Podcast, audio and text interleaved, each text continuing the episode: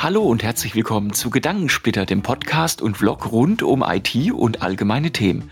Mein Name ist Nico Schunder und ich freue mich auf die kommenden Minuten zusammen mit euch.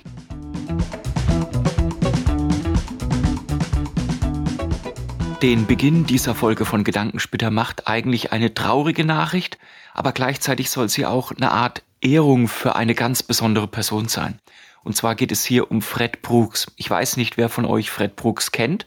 Und zwar hat Fred Brooks im Rahmen des, ähm, ich glaube es war das Z360-Projekt von IBM, definiert, dass ein Byte 8 Bit sind. Hey, werdet ihr euch jetzt fragen, das war doch schon immer so? Nein, tatsächlich nicht. Im Endeffekt hat man immer für ein Bit und ein Byte immer verwendet, um ein gewisses Schriftzeichen zu codieren dann auch. Und ähm, damalige Computer vor dem Z360, die hatten beispielsweise dann auch Bitfolgen für ein Byte von 6-Bit, 9-Bit, 12-Bit oder irgendeine frei wählbare Anzahl an Bits, um ein Byte dann auch zu codieren. Und genau das hat Fred Brooks dann auch abgeschafft und hat im Zuge von diesem Projekt dann dafür gesorgt, dass es diesen Standard gibt, 8-Bit entsprechen einem Byte, so wie wir es heute auch in der IT dann auch kennen. Und das war auch sehr, sehr wichtig, weil mit diesen 8-Bit war er dann auch in der Lage, letzten Endes dann auch nicht nur Buchstaben als Großbuchstaben darzustellen, sondern auch Kleinbuchstaben kodiert dann auch zu verwenden innerhalb von diesem Byte dann letzten Endes irgendwo. Und Fred Brooks hat jetzt nicht nur dieses 8-Bit gleich ein Byte Schema dann auf den Weg gebracht und erfunden quasi und dafür gesorgt, dass es umgesetzt wird. Er hat auch einige ganz interessante Essays geschrieben. Einer seiner interessantesten Essays kann ich heutzutage jedem Projektmanager, hallo BER, ja, oder auch anderen, dann auch stark ans Herz legen. Und zwar hat er eine Essay geschrieben, auch mit dem schönen Titel unter anderem dann auch, dass es nichts bringt, wenn man, wenn man eh mit einem Softwareprojekt im Verzug ist, dass man dann einfach mehr Developer, mehr Entwickler einstellt, dann wird man nicht schneller fertig werden, sondern nur noch langsamer dann auch fertig werden. Genau das sehen wir ja heute auch in, äh, ich sag mal, aktuellen IT-Projekten. Da haben wir genau das Gleiche dann letzten Endes auch. Deswegen soll die erste News in diesem Gedankensplitter-Podcast auch der Würdigung von Fuchs dann auch dienen. Vielen, vielen Dank für alles, was du für die IT getan hast. Jeder von euch wird den Sprachassistenten Alexa kennen. Ich habe jetzt hier in diesem Raum keine Alexa stehen, ist auch gleichzeitig mein Arbeitszimmer und das hat auch gute Gründe, weil Alexa hört ja auch immer mit und sobald das Codewort Alexa dann fällt, dann äh, kann irgendeine Aktion dann erfolgen. Und Chef Bezos hatte wirklich eine sehr, sehr starke,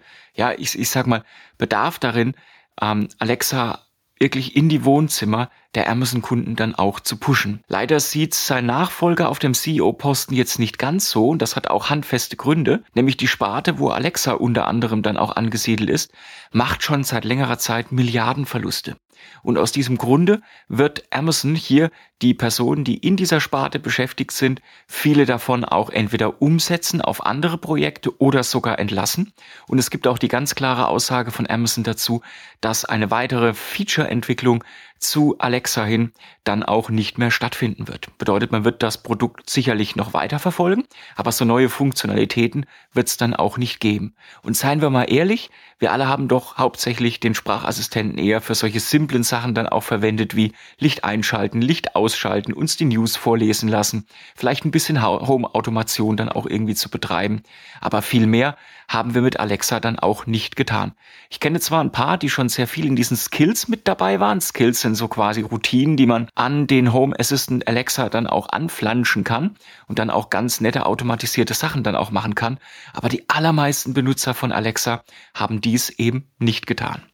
Und deswegen kann man da auch einen kleinen Abgesang dann auch entsprechend machen auf Alexa. Ich glaube nicht, dass das eine Zukunft hat. Google hat ja beispielsweise auch ähm, den Google Assistant dann auch so ein Stück weit, zumindest was die Hardware dann auch betrifft, für diese kleinen Google Dots da oder wie die Teile da heißen, dann auch vor einiger Zeit schon eingestellt. Und wie erfolgreich Siri ist, naja, Apple-Besitzer werden das wissen. Siri ist nicht unbedingt die intelligenteste Dumpfbacke auf diesem Planeten. Irgendwie muss ich schon sagen, dass ich Elon Musk schon so ein bisschen bewundere, nämlich für seine Newsworthiness, wenn es um den Gedankensplitter-Podcast geht. Ich glaube, wir hatten die letzten Episoden noch keine Episode, ohne dass Elon Musk im Zuge seiner Twitter-Akquisition nicht irgendeine Schote dann auch ähm, dann auch letzten Endes dann gebracht hätte. Und auch vorher in den ganz, ganz frühen und ersten Episoden von Gedankensplittern war er auch schon mal zu Gast, wo er die SEC, die amerikanische Börsenaufsicht dann auch mit äh, Tweets dann auch sicherlich verärgert hat. Aber das, was Elon Musk bei Twitter aktuell macht, das sieht schon so ein bisschen aus wie, man kann es nicht wirklich einordnen. Wenn ich als Manager ein Unternehmen übernehmen würde, dann würde ich, glaube ich, fast alles anders machen wie Elon Musk jetzt auch. Ihr habt die News in den anderen Folgen von Gedankensplitter ja auch mitbekommen, wo er zuallererst mal den kompletten Vorstand gekillt hat, danach hingegangen ist und einfach mal äh, die Hälfte der äh, Angestellten entlassen hat, unter anderem auch fast alle aus diesem Compliance-Team, die halt letzten Endes Hassreden dann auch entgegentreten äh, dafür sorgen, dass dann Beschwerden auch nachgegangen wird und so weiter. Und jetzt in dieser Woche hat Elon Musk noch eine weitere Sache gemacht, die ihn sicherlich auch zum Arbeitgeber des Jahres 2022, Hashtag nicht, dann auch befördern werden. Nämlich er hat eine E-Mail an die noch verbliebene Belegschaft dann auch geschrieben und gesagt, okay, es kommen Hardcore-Zeiten auf uns zu. Ich sage, das ist alles mal so ein bisschen nicht äh, wirklich eins zu eins, so ein bisschen am übersetzt jetzt irgendwo hier. man muss sich richtig reinhauen und 24-7 dann auch Einsatz bringen irgendwo. Und wenn du dabei bist, hier über die Maße Einsatz zu geben, dann klicke hier auf Ja. Und andererseits bieten wir dir dann drei Gehälter auch an Abfindung irgendwo an. Naja, es sieht wohl so aus, dass äh, dann auch Twitter am Freitag die Tore geschlossen hatte und wohl viele hundert Leute auch gesagt haben, sorry, damit möge ich nichts zu tun haben. Musk hat zwar ein bisschen dann auch zurückgerudert und ähm, die, die, Leadership, die Leaders entsprechend auch dann auch zu sich bestellt und auch Gespräche gab es dann wohl auch mit dem Leadership Board da ein bisschen. Und dann gab es eine weitere Kommunikation, die vielleicht ein bisschen versöhnlicher dann auch war, wo man gesagt hat, ja, solange der Leader uns zusichert, dass man 110 Prozent gibt, dass man über die Maße hinaus sich ein, entsprechend auch anstrengt, dann ist das auch okay, aber der Schaden war da schon angerichtet. Und da ist halt die Frage, was hat Musk mit Twitter wirklich vor? Hat er einfach vor, 44 Milliarden US-Dollar zu verbrennen, direkt durch den Schornstein zu jagen? Manchmal könnte es man wirklich glauben, wenn man sich die Managemententscheidungen von Musk, dem Workaholic, da auch wirklich mal anschaut. Und Musk selber, da gibt's unterschiedliche Unternehmensstrategen, die einen feiern ihn hart ab und die anderen sagen zu ihm, wie kann man nur so Management betreiben? Es gab unter anderem dann auch mal ein Interview mit ihm, wo er gefragt worden ist, hier, wie, warum machst du so einen Führungsstil irgendwo? Und er dann ganz knallhart geantwortet hat, er will eigentlich kein CEO von Tesla sein, ja. Er sieht sich ja auch nicht so. Er sieht sich ja auch eher als Chief Tech oder hat sich dann auch einen anderen Chief Twit, ist es ja bei Twitter. Und bei Tesla hat er sich auch so einen anderen komischen Titel dann irgendwie auch gegeben. Und naja, was soll man zu Musk auch wirklich sagen? Musk, glaube ich, stolpert bald über seinen eigenen Narzissmus, über seine eigene Überschätzung. Vielleicht mag ich mich auch tatsächlich irren, aber es sieht, glaube ich, nicht gut aus. Wo er aktuell gerade hindriftet, ist wohl auch eher immer mehr in ein Stück weit, weiß nicht, ob man es Größenwahn nennen kann, zumindest sehr egozentrisch von sich dann auch überzeugt. Und das ist eigentlich schade, weil als ich ihn am Anfang dann auch verfolgt habe, die ersten Jahre, ein sehr, sehr beeindruckender Charakter dann auch gewesen. Wenige wissen ja auch, dass er unter anderem mitverantwortlich war für die Gründung von dem Zahlungsdienstleister PayPal unter anderem und äh, auch noch einige andere Geschichten. Aber das, was aktuell mit Musk passiert, mit der Republikanernähe, mit ähm, wie er mit der Twitter-Belegschaft dann irgendwie umgeht. Sir, that's not good, that's not right. Das ist wirklich nichts, wo man stolz drauf sein könnte. Aber ein Vorteil, wir werden ihn vielleicht auch in den kommenden Episoden von Gedankensplitter auch wieder als virtuellen Gast dann auch haben. Das nächste geht an alle Liebhaber der Cloud. Und diejenigen, die äh, den Gedankensplitter-Podcast äh, und oder das Blog jetzt hier ein bisschen länger schon verfolgen, wissen, dass ich sehr kritisch gegenüber Cloud-Themen eingestellt bin. Jetzt nicht, weil ich ein Cloud-Hater bin, sondern weil ich einfach denke, es ist nie gut, wenn man einfach Jura, Hurra schreit und dann immer zu einem externalisierten Anbieter dann irgendwo rennt, weil eben weil ich die ganzen Sachen auch erlebt habe mit den Carve-ins, Carve-outs von externalisierten Dienstleistern wie eine HPE, wie eine IBM und so weiter, die dann auch den kompletten IT-Betrieb bei anderen Kunden übernommen haben und da man festgestellt hat, das hat dann nicht funktioniert, es gab dann wieder Rückwärtsbewegungen und durchaus möglich, dass solche Geschichten dann auch in ein, zwei Jahren auch bei gewissen Cloud-Workloads dann auch wieder passieren. Aber sei es drum, das wird gar nicht Thema jetzt sein von diesem kurzen Segment von Gedankenspitter, sondern es geht um das Thema, wie geht die Cloud mit Daten um und ähm, Was die wenigsten wissen ist, dass Anbieter wie eine Microsoft oder wie eine Google beispielsweise Daten, die bei ihnen abgelegt sind, regelmäßig untersuchen und auf Compliance gegenüber ihren Terms of Services dann auch gegenchecken. Und wenn die Daten dann gegen diese Terms of Services verstoßen, dann kann das Konto und alle mit diesem Konto zusammenhängenden Dinge wie Einkäufe, wie E-Mails, wie die Daten selber, ähm, wie irgendwelche Verschlüsselungsschlüssel von Laptops, die dann in der Cloud irgendwo gespeichert sind, dann können diese Daten auf einmal dem Nutzer von der Cloud nicht mehr zur Verfügung stehen. Und was ist da konkret passiert? Es, ist, es gibt konkreten Fall, wo ein ähm, Benutzer von Microsofts Cloud, unter anderem auch OneDrive, der hat halt einfach, ähm, das geht auch sehr, sehr schnell, das wird auch sofort angeboten, auf den Handys sehr, sehr äh, komfortabel das Ganze dann zu tun. Der hat einfach seine kompletten Fotos dann in die Cloud hochgeladen. Und er ist dann von einem Papa gebeten worden, ähm, Urlaubsfotos zu machen von dem spielenden Kind, was nackig über den Strand dann auch gesprungen ist und ähm, die ihm dann zu schicken, weil er selber ein besseres Handy hatte, wie jetzt sein Freund, der der Papa von diesem Kleinen dann letzten Endes auch war.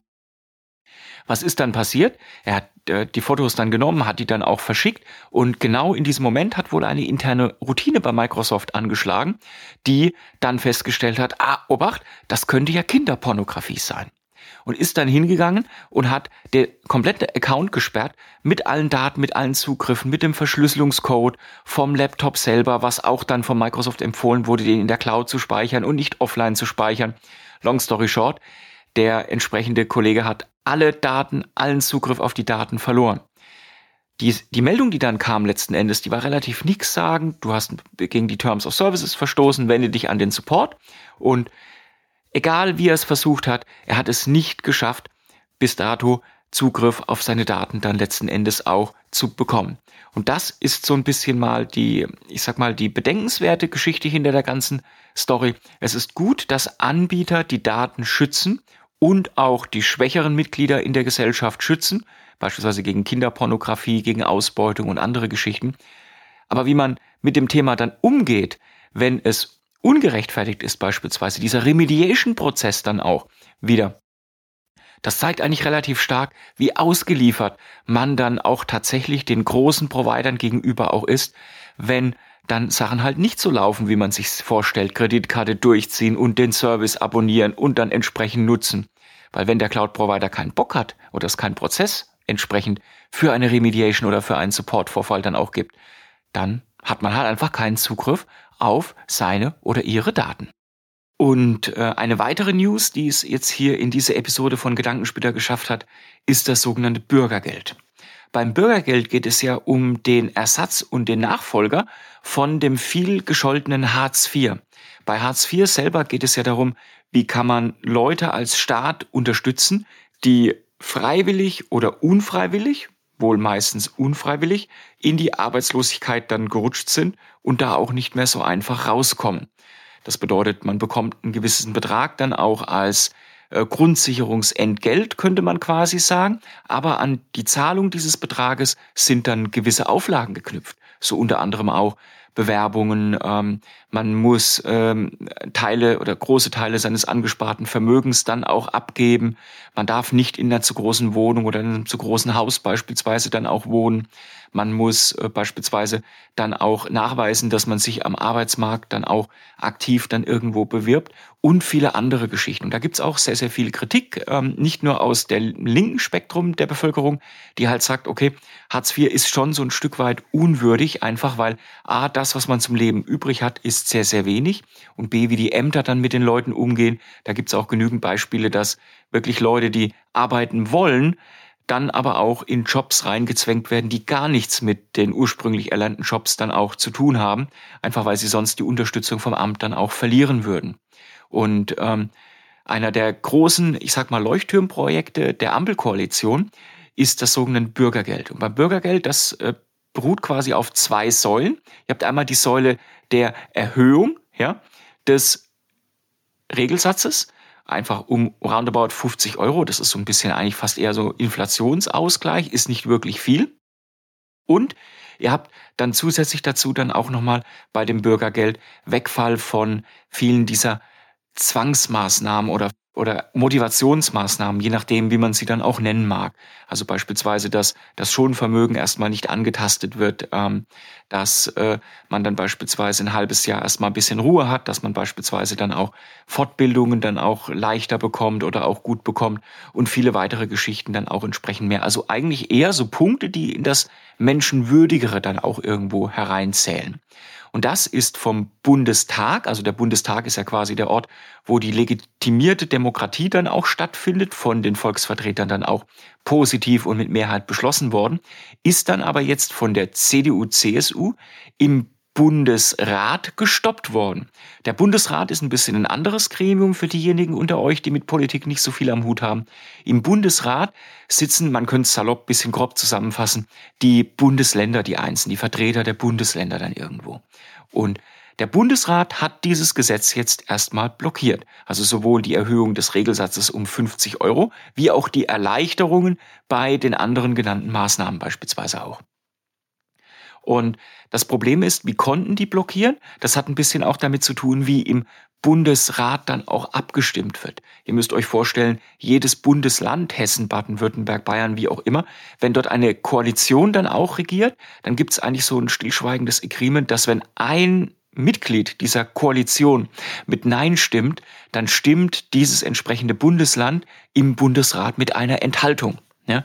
Und das führt dann am Ende des Tages dazu, dass die Enthaltung eigentlich zu einem Nein wird für so Gesetzesvorhaben und dass eigentlich die, der, der normale Weg quasi, wie dann mit diesen Gesetzen im Bundesrat dann auch vorgegangen wird, ist eher erstmal Nein sagen. Das ist ja dann die Konsequenz, die daraus dann irgendwie kommt, weil logischerweise ist das natürlich ein großartiger Hebel für die Opposition im Bundesrat, um Gesetzesentwürfe dann auch zu blockieren und dann auch ein Nee dann auch schallend entgegenzuwerfen.